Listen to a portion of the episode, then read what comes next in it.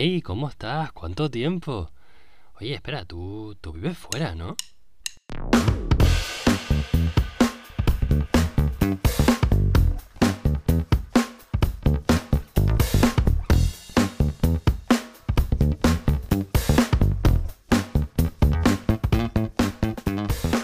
Muy buenos días, buenas tardes o buenas noches, te habla Alejandro desde Tenerife y esto es Buscalifers, un podcast donde puedes escuchar cómo otros se han buscado la vida para salir adelante.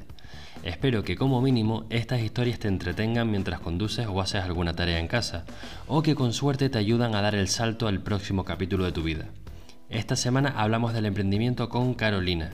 Ella se fue de casa con 15 años y probó suerte en varios países antes de encontrar precisamente la buena suerte en España donde dirige su propia empresa inmobiliaria. Además de su historia, hemos conseguido que nos dé algunos consejos y nos destape algunos secretos de su sector. Te presento a Carolina Rodríguez, CEO de Networking States.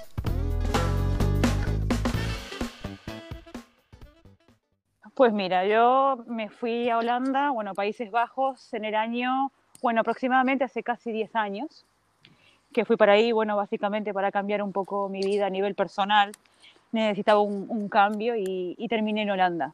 Al principio iba a ser Londres, pero me decanté por eh, Ámsterdam. no conocía la ciudad, no conocía a nadie y bueno, fui con poco recurso, pero bueno, he tomado la decisión y, marché con mi perrita. Y ella, bueno, es una perrita que viaja conmigo a todas partes. ¿Sigues con ella ahora? Sí, sí, sigue conmigo. Ella va conmigo a todas partes. Eh, y nada, llegué a Holanda, Ámsterdam, y ahí comenzó mi aventura, básicamente. Eh, un poco difícil al principio.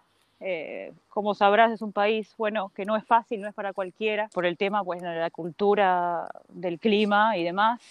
Pero bueno, me acostumbré bastante bien, es un país muy hermoso, muy lindo. ¿En qué año llegaste? Pues fue en el año 2012. Anda, ese fue el mismo año que me fui yo de España. Ah, sí, increíble. ¿Llegaste directamente de Uruguay?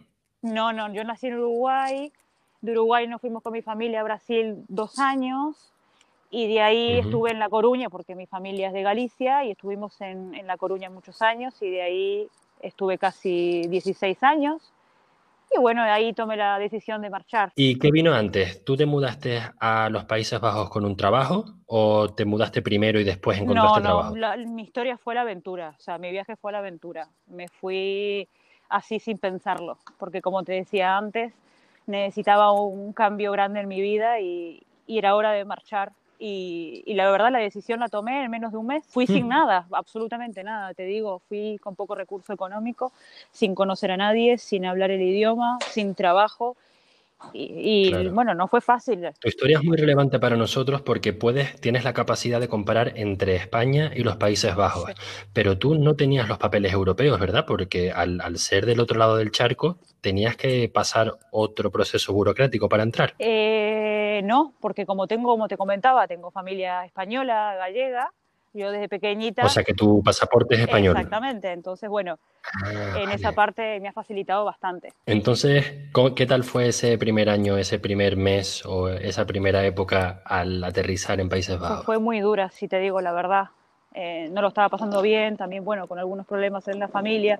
Tuve que regresar a Coruña durante un tiempo, un tiempo que fue menos de un mes, y después regresé porque tenía que vender también unos muebles que yo tenía en mi casa para coger un poquito de dinero para pues, la habitación. Ya sabemos que el alojamiento en Holanda es muy complicado. Y nada, regresé, eh, estuvimos, bueno, con mi perrita en, en hoteles, en hostales, eh, por varios meses, buscando alojamiento, buscando trabajo. Y bueno, mi primer trabajo fue cuidando una niña, una bebé, una holandesa.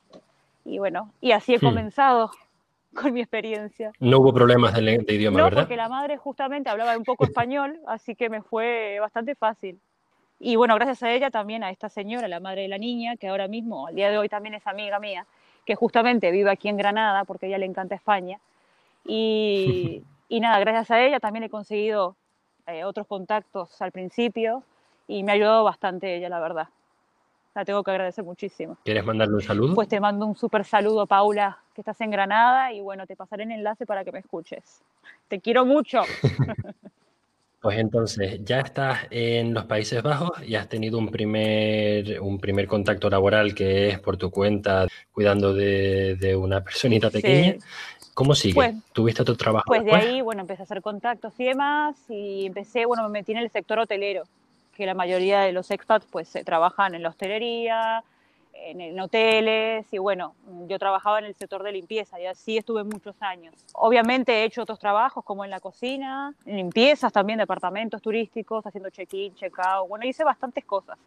Pero recalcar que en el año 2016 no, 2013, perdóname, abrí una, mi propia empresa, mi propio negocio. ¿De qué iba esa primera empresa? mi primera empresa era ayudar básicamente a los expats a encontrar trabajo, eh, alojamiento, en documentación y demás. Y, bueno, así comencé, colaborando también con otras empresas eh, que ayudaban también en alojamiento, con inmobiliarias, para facilitar bueno, la, la ayuda y así estuve unos casi cuatro años con esa empresa. ¿Tenías alguien en tu equipo o era tú eh, sola la empresa entera? Era mi empresa, trabajaba yo sola, pero a la vez colaboraba con otras empresas para, bueno, unirnos y, que sea más fácil el trabajo. ¿Y tu clientela era eh, expats de alguna procedencia en particular? Básicamente españoles, italianos. Cualquiera, cualquier nacionalidad. Exactamente, sí. Pero más que nada, muchos españoles y muchos italianos, que hay muchísimos en Ámsterdam.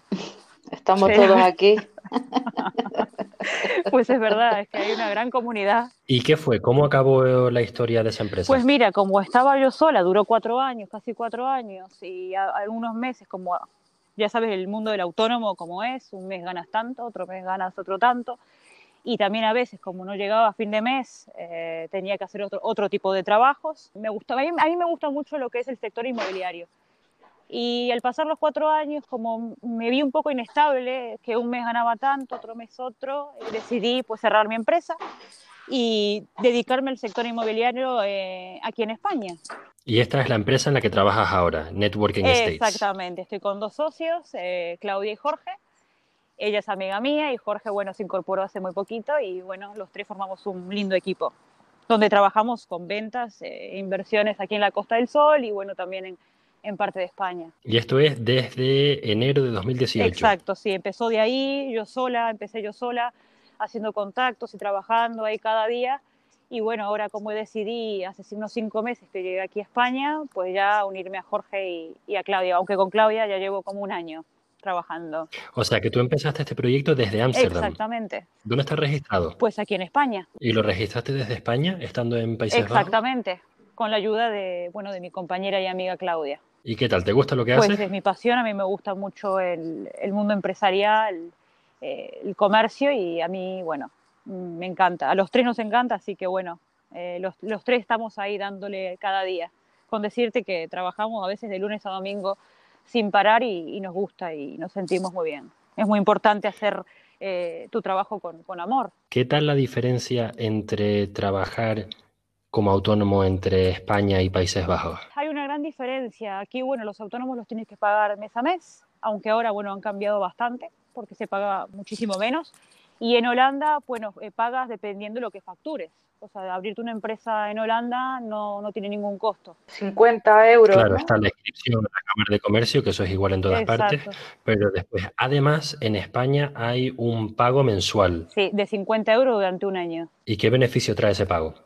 Pues a ver, eh, a nosotros nos viene bien porque, bueno, yo te digo, somos tres y hicimos una sociedad entre los tres y repartimos todo al 50-50. O sea, a, mí realmente me va muy bien aquí en España. O sea, 33,333. Exactamente, sí. sí, exactamente, sí. Pero ese, esos 50 euros mensuales que pagas, o, o si son más en el futuro, mm. que pagas en España, comparado a no pagar nada en otros países, ¿qué beneficios te da ese pago? Bueno, a ver, eh, en Holanda, lógicamente, tú cuando vas a abrirte la empresa no pagas nada. Después, obviamente, tienes que ir pagando, pues, dependiendo lo, lo que factures, ¿no? No sé, eso depende. A ver, a mí me gusta ahora, me gusta mucho ahora cómo funciona España en ese sentido si estás solo ya es diferente, dependiendo del negocio que, tú hagas también. Claro, que tú no estás pagando cuota de autónoma, sino de empresa registrada. exactamente. Y entonces, ¿cómo funciona el negocio del inmueble? ¿Cuál es tu inventario? ¿Tú tienes un grupo de propiedades? ¿Quiénes son tus clientes y quiénes son tus eh, tus proveedores, por así decirlo? A ver, trabajamos con fondos de inversiones, eh, más que nada extranjeros que quieren invertir aquí en la Costa del Sol o en ciudades grandes como Madrid Barcelona, también las islas. Básicamente vienen de, Arabia o rusos, hay muchísimos aquí, incluso holandeses, hay una gran comunidad holandesa aquí en Calahonda, en Torremolinos, hay muchos holandeses aquí y básicamente con extranjeros. Son pocos los españoles que trabajamos. Los hay, pero es una minoría. Como vivienda vacacional, como alquiler, como construcción. Exactamente, exactamente. Lo que sea. que sea, lo que sea. Lo que sí no llevamos es el tema de alquileres. Nos entran bastantes, pero bueno, nos hemos centrado en lo que son las ventas y las inversiones. El alquiler te hace, o sea, es un muy agotador. Claro, entonces vuestro modelo de negocio va con comisión sobre la compra o venta. Exactamente, eso va a depender de cada operación. Si hay algún holandés que me está escuchando que quiere invertir, o español, ¿no? Que quiere invertir aquí en la Costa del Sol, en España, en cualquier parte de España, pues que me contacte. ¿Y de cuánto estamos hablando? ¿Cuál es el mínimo de inversión que aceptas? Pues a ver, es que hay de todo, te digo, o sea, hay de un millón para arriba en adelante a 200 millones, 30 millones, que eso va a depender muchísimo de, de la, del no activo. sé cuántos oyentes de Busca Lifers tienen un millón de euros. Los hay, ¿eh? Te digo que los hay. Sí. Los Pues hay. entonces que deje de escuchar este podcast y que me llame. Pues bienvenido, que lo escuchen, por favor. Alguien, por ejemplo, con 10.000 euros no tendría nada que hacer. Pues en este, en este sector no, podría invertir en, en otra cosa, pero en el sector inmobiliario hablamos de otro, otro nivel. ¿eh? Y más Claro. esa zona también. A ver, se puede invertir, por ejemplo, en una, en una vivienda, en un apartamento, en una buena ubicación o propiedades de bancos que nosotros también la llevamos. También es otra opción. Las que los bancos han expropiado. Exactamente. Eso nos ha llegado recientemente. No lo, no lo trabajábamos, pero nos llegó 되고 de cinco bancos diferentes aquí en España y bueno, lo estamos, lo estamos analizando, lo estamos viendo un poquito. Pero para la persona que tiene menos dinero para invertir, esa sería una opción. Entonces entiendo que tu poder adquisitivo ahora mismo en España es mucho mayor que el que tenías en Países Bajos. Sí, a ver, si yo hubiera venido aquí a España nuevamente y veniera a hacer otro tipo de trabajo, me hubiera quedado en, en Holanda. Pero como vine a cambiar también mi vida, he decidido venirme. Además, tengo a mi familia aquí, parte de mi familia aquí en el sur. La vida es una, hay que, hay que hacer lo que a uno le hace feliz. Sí, lo que estoy notando por tu historia es que tú no tienes miedo al riesgo, tú tomas riesgos mm, sabiendo que puede ir mal y al final te ha ido bien Eh. en, en esta última ocasión. Sí, ahí, ahí estoy, ahí estoy en ello y llegué hace muy poco también. Pero bueno, las cosas están marchando. Dificultó un poco el tema de la pandemia, eso sí es verdad. Eh, se lo comentaba ayer también eso, que tenía inversores que tenían que venir aquí y como hemos estado, o sea, han cerrado municipios, no podían viajar. Ahora, bueno, hace unos cinco días abrieron de nuevo los municipios y creo que el 18 eh, de este mes vuelven a abrir España, así que eh, muchísimo mejor. No sé hasta cuándo, pero bueno, hay que aprovechar. Y esto afecta mucho a tu negocio porque la gente compra para hacer negocio vacacional. vacacional o, inversi- o- o inversores que quieren comprar terrenos para edificar, eh, edificios, o sea, es que hay de todo. El tema que, claro, si el inversor no puede venir aquí, a mí me bloquea, lógicamente. Nosotros seguimos trabajando, pero bueno, a la hora de, visitar una propiedad, un activo, pues eh, dificulta, claro, porque no puede viajar. Porque el inversor está en otro país, o viene de Rusia, o viene de, de Dubái, o sea, te puede venir de cualquier sitio. Y claro, es un poco complicado en eso. Así que ahora vamos a ver. Entonces, lo que he entendido es que tú estás disfrutando más de la vida en España a modo de empresaria, pero si fueses trabajadora, probablemente Países Bajos sería mejor. Exactamente, en eso te doy la razón.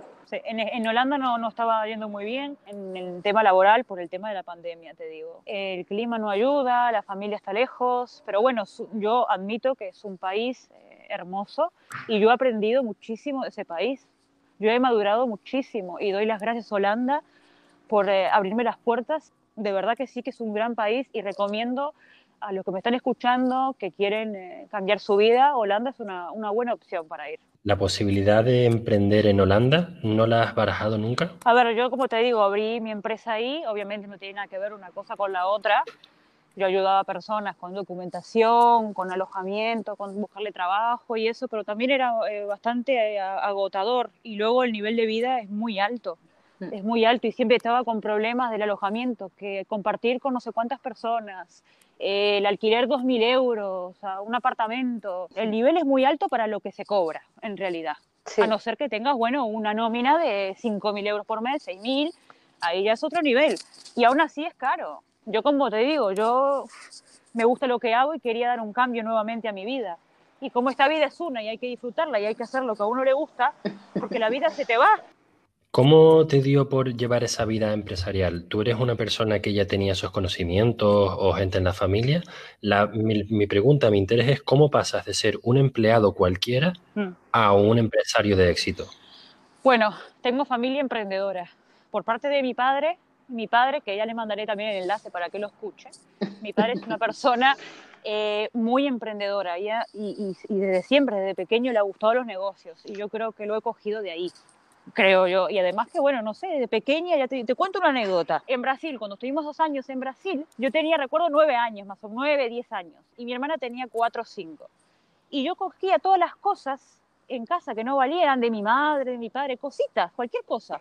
Esmalte de uñas de mi madre, maquillaje, cuadros. Y me ponía enfrente de casa, cogía una mesita, la decoraba toda, que es un mantelito, todo así, y la gente pasaba con los coches y me compraba cosas. Yo traía el dinero a casa, o sea, le daba el dinero a mi familia. o sea, ya me gustaba el dinero ahí, o sea, el buen vivir, el, el, el, emprender, el vender. Independiente. Ahí, sí, totalmente, totalmente. Yo te digo, a los 15 años me fui de mi casa y me gustan los negocios. ¿Eso ocurrió en Brasil en, o en Brasil? En, en Brasil. ¿Qué tal esa experiencia? A los 15 años es muy joven. No, a los 9, me fui a los 9 años a Brasil. No, de tu casa. Ah, de mi casa sí, a los 15 años, sí. Porque bueno, cosas de, de la vida, cosas que han pasado en mi familia y bueno, he decidido independizarme joven. Pero bueno, eso me ha ayudado a, a madurar y a ver la vida de otra manera. Y yo estoy agradecida. Hombre, la vida en la calle desde los 15 significaría que a una edad muy temprana ya tenías una experiencia laboral y de la vida suficiente como para tener responsabilidades pronto, ¿no? Totalmente, totalmente. Es decir, a los 20 años tú ya tenías una carrera profesional de 5 años. Sí, sí, absolutamente. Me ha hecho cambiar muchísimo eso, de ver la vida de, de, de otro punto de vista y madurar muy pronto. Una auténtica busca lifers. ¿Cuál es el peor trabajo que has tenido? El peor trabajo, ¿qué pregunta me haces? El peor trabajo. A ver, es que no. o alguna anécdota graciosa que hayas tenido en algún trabajo porquería. Es que te digo que hasta he hecho mudanzas, así mudanzas de cargar fuerte, muebles, cajas. Aquí, es que he hecho de todos, te digo. Buscándome la vida, he hecho de todo. Limpiezas duras, limpiezas de obra, cuidando personas mayores, o sea, no hay un trabajo feo, porque en realidad eso también me ha enseñado ese tipo de trabajo y me han llevado a, a, lo que soy ahora. Yo estoy agradecida también de eso. Y al ver eso, que no lo quiero para mi vida, estoy ahora donde estoy. Y también tengo cosas que cambiar y, y que hacer al día de hoy también. Con tanta experiencia laboral desde los 15 años, sí. supongo que habrás tenido disponibilidad limitada para educarte a ti mismo de la forma tradicional. ¿Qué otras formas has usado para educarte? Pues mira, a ver, eh, yo soy, me reconozco una persona muy espiritual y yo creo que lo espiritual me ha hecho también cambiar. Espiritual no quiere decir ir a la iglesia todos los días ni ir a la iglesia los domingos, sino es eh, escucharte interiormente, lo que quieres para tu vida. Vamos, que lo espiritual me ha hecho cambiar mucho y valorar la vida y valorarme a mí. Pero a mí me, hace, me ha hecho una persona más fuerte el tema espiritual, en, que, en creer que hay algo más y que, que somos energía y no somos aquí una nada en el mundo, somos gran cosa. Hay una cosa muy común entre todos los Buscalifers mm. y es que no sabemos bien cómo vendernos siempre. Sabemos que sabemos hacer muchas cosas y que trabajamos mucho, mm. pero ese en inglés que se llama USP, mm. Unique Selling Point, mm. esa habilidad que tú tienes para ofrecer un valor que es más de la media, eh, es difícil de encontrar. ¿Tú has encontrado el tuyo y lo aplicas a tu empresa? Sí, absolutamente. Yo amo lo que hago, me gusta lo que hago y mis compañeros lo mismo. Y yo llevo mucho tiempo buscando esto, personas que creen en su trabajo y que aman su trabajo, porque el tiempo no pasa, el tiempo no, no lo ves el tiempo. Por eso es muy importante hacer lo que uno ama. Yo le pregunto a mucha gente, ¿te gusta lo que haces? Están todos amargados, están todos tristes, de verdad. Y así nos encuentran. ¿Y cuál es tu habilidad especial? ¿Cuál es tu superpoder que te permite hacer pues, tu trabajo bien, que no lo podría hacer cualquier otra persona? Pues mira, yo lo que hago es ir sin miedo a todos los lugares que voy, trabajar con pasión, me gusta comunicarme con la gente, escucharla. Y bueno, básicamente es no tener miedo a nada y, a, y, y, amor por tu trabajo. Si no tienes amor por lo que haces, estás perdido. O sea, no vas a encontrar... Esto entiendo que la habilidad se llama, lo que yo he entendido como soft skills, aprendiendo, es esa, esa facilidad de empatía, de conectar con otros seres humanos. Exacto. Esto no lo tiene cualquiera. Y después ser un poco sinvergüenza. de buena manera, de buena manera. sí, sí, claro. Sin miedo, yo les digo a la gente, doy mi punto de vista, cada uno bueno, lo ve a su manera. Eh, y cada uno pues vive, cada uno tiene sus experiencias de vida, ¿no? Otra persona pues te, te, dirá otra cosa. Yo por todas las cosas que me han pasado en la vida y todo, yo miedo poco. La vida es una, hay que hacer las cosas. Porque no vuelve, los minutos no vuelven, no regresan. Y eso es lo que pienso cada día. ¿Te ves quedándote en España? Digamos que tu negocio se puede escalar y lo puedes llevar a cualquier otro país. ¿Te seguirías quedando en España? Pues mira, yo como vivo el día a día, o sea, esa fue mi mentalidad cuando salí de Holanda, que me fui muy triste, que vi ayer eh, dos días antes de marchar y estaba muy apenada porque yo quiero muchísimo a Ámsterdam, estoy súper agradecida y volveré, pero quiero ahora vivir el día a día. Si a mí esto me funciona y aquí me va bien, que es lo que yo quiero que sea, y así va a ser, que también hay que ser positivo y contundente con las cosas y creer firmemente en las cosas que haces, eh, me gustaría pues expandirme y hacerlo a nivel internacional y viajar por el mundo. Eso sería, vamos, un lujo.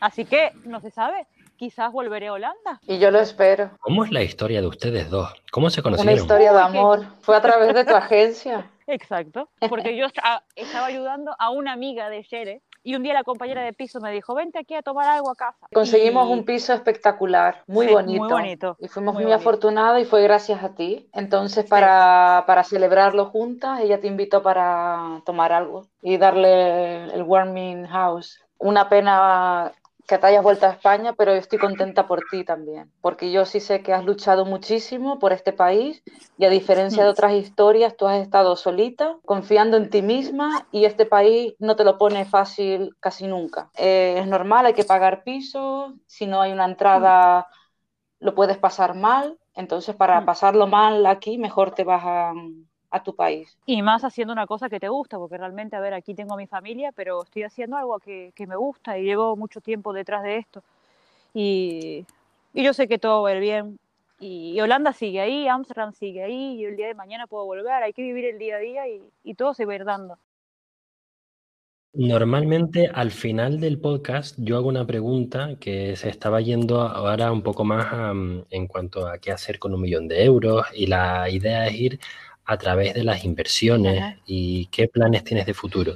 Pero sospecho que contigo esa respuesta puede ser más larga que con el resto, teniendo en cuenta el negocio en el que estás. Entonces, no sé cómo hacerte la pregunta, mm. pero me parece que ya sabes cuál es la pregunta sin que yo tenga que hacerla. Tú dímela igual. Ese es el problema, que no sé cómo formularla. Entonces, es una pregunta entre ¿qué harías con un millón de euros y qué harías si no tuvieras que trabajar? Yo te respondo rápido. Eh, Ayudaría a mi familia, lo primero, porque esas son unas ganas enormes que tengo, porque sé que lo necesitan, y ya me llenaría el corazón enormemente y sería muy feliz en hacerlo.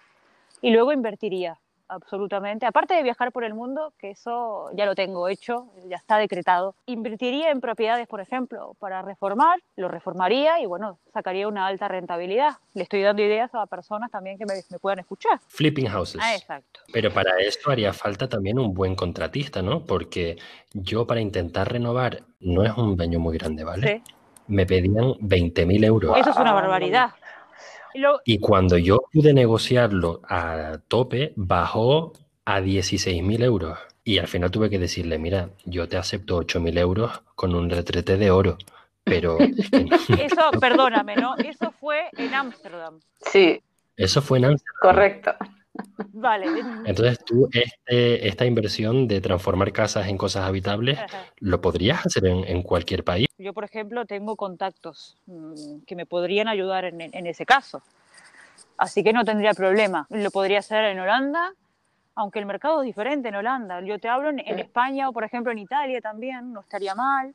En, en mi país, en Uruguay también, en Sudamérica, en Brasil, sea, con un millón de euros tú puedes hacer muchísimas cosas, pero lo tienes que saber administrar porque la gente, claro, tiene un millón de euros en la cuenta y se vuelve loca. ¿Te ha pasado con clientes tuyos? Eh, no, he no he conocido, pero he escuchado casos de gente cercana que me ha contado. La gente que, tus clientes, cuando invierten contigo, invierten una parte de su patrimonio o hay alguno que invierte todo lo que tiene? No, no, una, una parte de su patrimonio. El inversor es inteligente. O sea, los que yo trabajo. Después habrá de todo pero los que yo conozco invierten inteligentemente, no se van a gastar todo el dinero. De todos mis amigos empresarios, yo lo que entiendo es que la forma mejor de invertir es que el dinero que tú generas con tu empresa lo vuelves a meter en la empresa. Exacto. Pero a nivel personal, tú haces algún, por eso, por eso empiezo con esto, mm. tú haces alguna inversión personal como en, en, bonos de jubilación o acciones o algo así. No. Lo vuelves a reinvertir todo en tu empresa. Exacto. Hasta que, bueno, cuando llegue a ese millón, espero que sea pronto, pues ya te digo que ya pues empezaré a, invertir eh, inteligentemente para poder ganar el doble que esa es la idea del inversor. Un 50% de rendimiento sobre tu inversión. Exacto. Sí, tienes que tener una buena rentabilidad. Claro. El dinero se tiene que recuperar. Entonces, ese millón lo partirías en pedazos pequeños y empezarías probando. ¿Cuál sería el menor tamaño de la cantidad menor de dinero que tú usarías para invertir? Pues, por ejemplo, unos 50.000 euros. Estas preguntas son fuertes. Pero bueno. Claro. Es que me Lo que pasa es que pregunta... los lifers son un poco más. Yo creo que Alex te va a invertir, ¿eh? Ah, bueno, con mucho gusto. Los Buscalifers son un poquito más humildes, con unos trabajos un poco más básicos, entonces quiero, em, me doy cuenta que hay una diferencia grande entre las cantidades y el trabajo que tú estás haciendo y la realidad de las personas que nos escuchan en, eh, concretamente yo.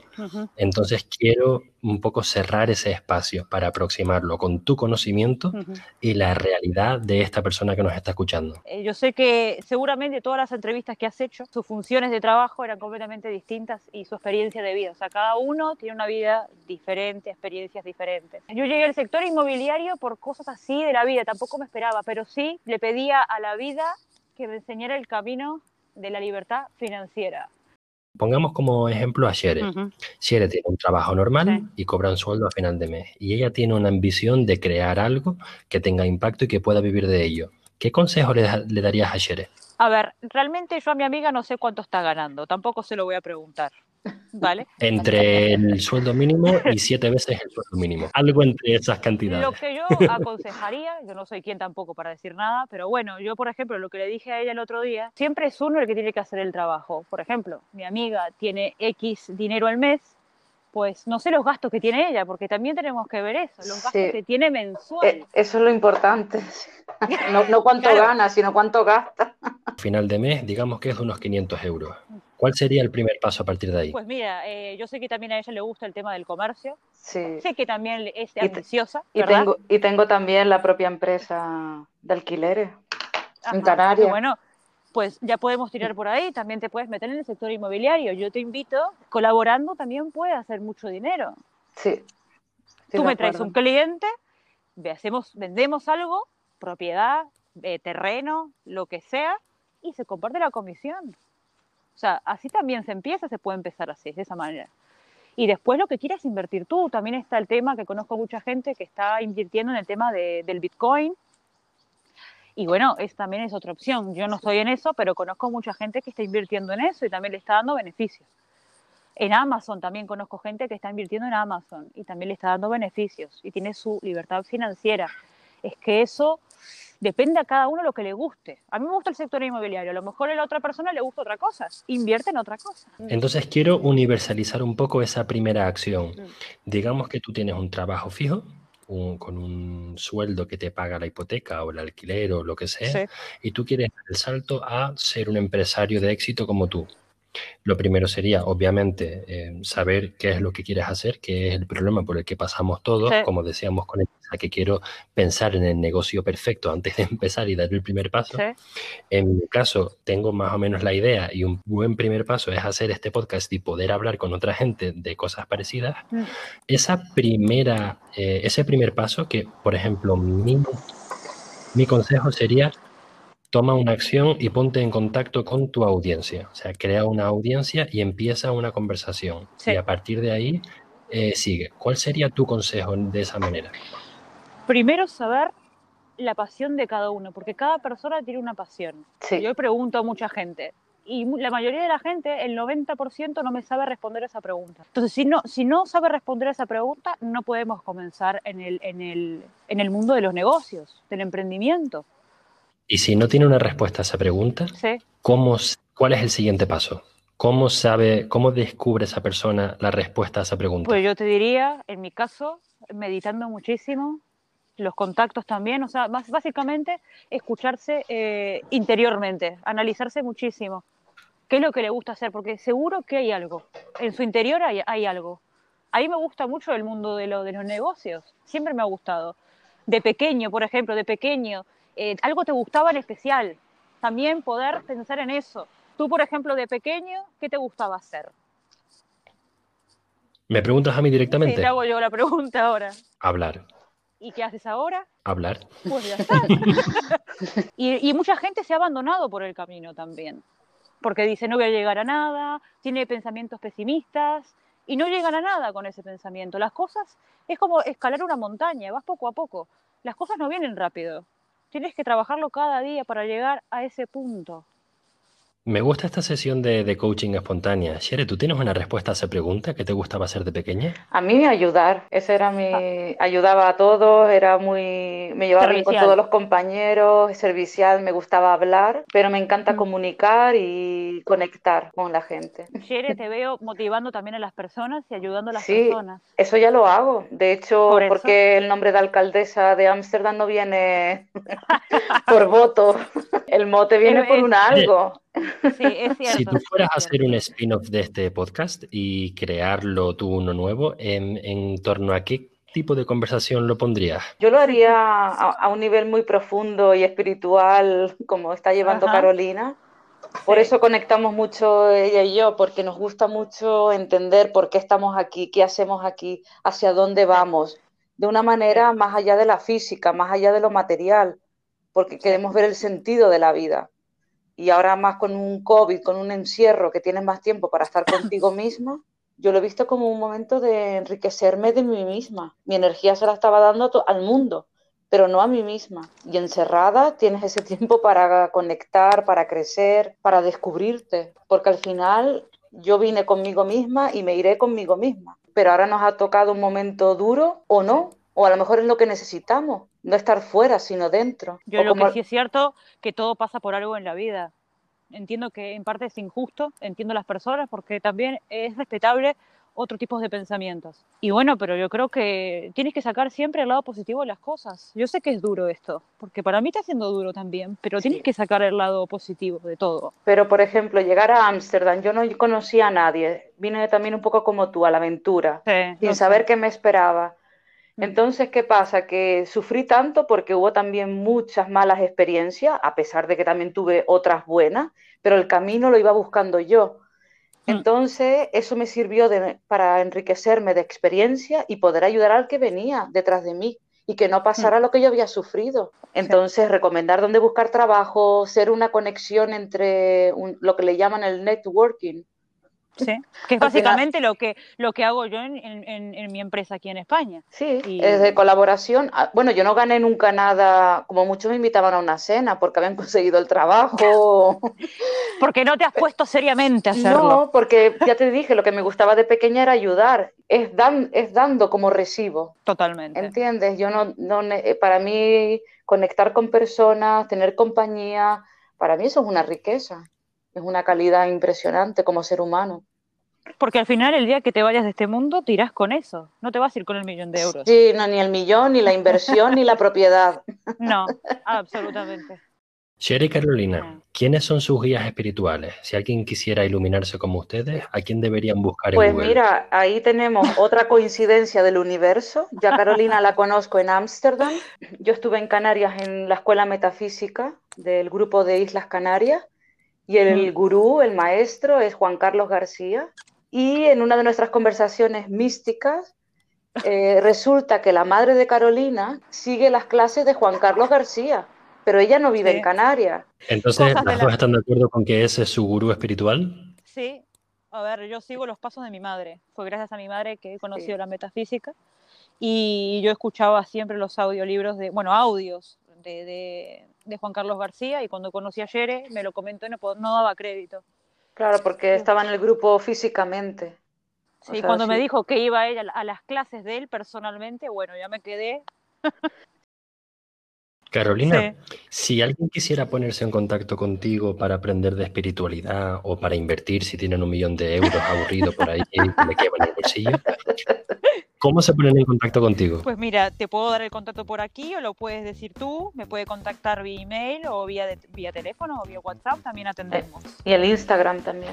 O también el Instagram, redes sociales. Vale, pues pondremos tus datos de contacto en la descripción de este episodio. Muchísimas gracias. Pues bueno, Carolina y Shere, muchísimas gracias por unirse hoy a la llamada. Espero que el audio funcione bien.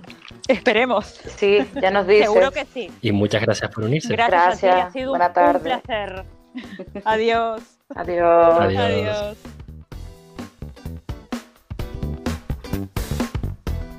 Y hasta aquí el episodio de hoy. Habrás oído a lo mejor los tosidos de mi padre de fondo o el eco de mi voz. El caso es que estoy aquí en Tenerife, en casa de mis padres, y el wifi no llega a ninguna habitación que tenga insonorización. No sé si hay alguna habitación insonorizada en casa de mis padres, pero si la hay, el wifi no llega. Si eres un nuevo oyente, em, ¿qué tal? ¿Qué te ha parecido? Gracias por estar aquí y me encantaría saber cómo me has encontrado. Si eres un repetidor, muchísimas gracias por seguir aquí y por escucharme semana tras semana. Esta semana pasada por Instagram os he preguntado acerca de Apple Podcast, que es la aplicación dentro de, de los aparatos Apple, porque también estoy distribuyendo el podcast por ahí y de los oyentes me deberían venir datos de cuántos me escuchan, hasta cuándo, hasta qué segundo, pero no estaba funcionando bien. Así que gracias a las reseñas que he recibido, sé cómo va el tema y simplemente es un problema de volumen. Pero no quiero que se me malentienda, lo que estoy buscando ahora mismo no es el volumen. Mi objetivo, por ponerlo de una manera concreta, es convertirme en el podcast preferido de alguien, de una persona. Yo con convertirme el podcast preferido de una persona sé que lo estoy haciendo bien para alguien y a partir de ahí ya me expando. Eso no quiere decir que no quiera oyentes nuevos. Son muy bienvenidos. El tema es que lo que quiero ahora mismo es crear algo de calidad. Para conseguirlo, mi herramienta de comunicación es el Instagram en estos momentos. Quiero que sea un canal de comunicación de doble sentido, es decir, que tú también me puedas hablar a mí, así que estaré esperando tus mensajes directos por ahí. La cuenta es arroba buscalifers. Espero tu mensaje directo y hasta el jueves que viene.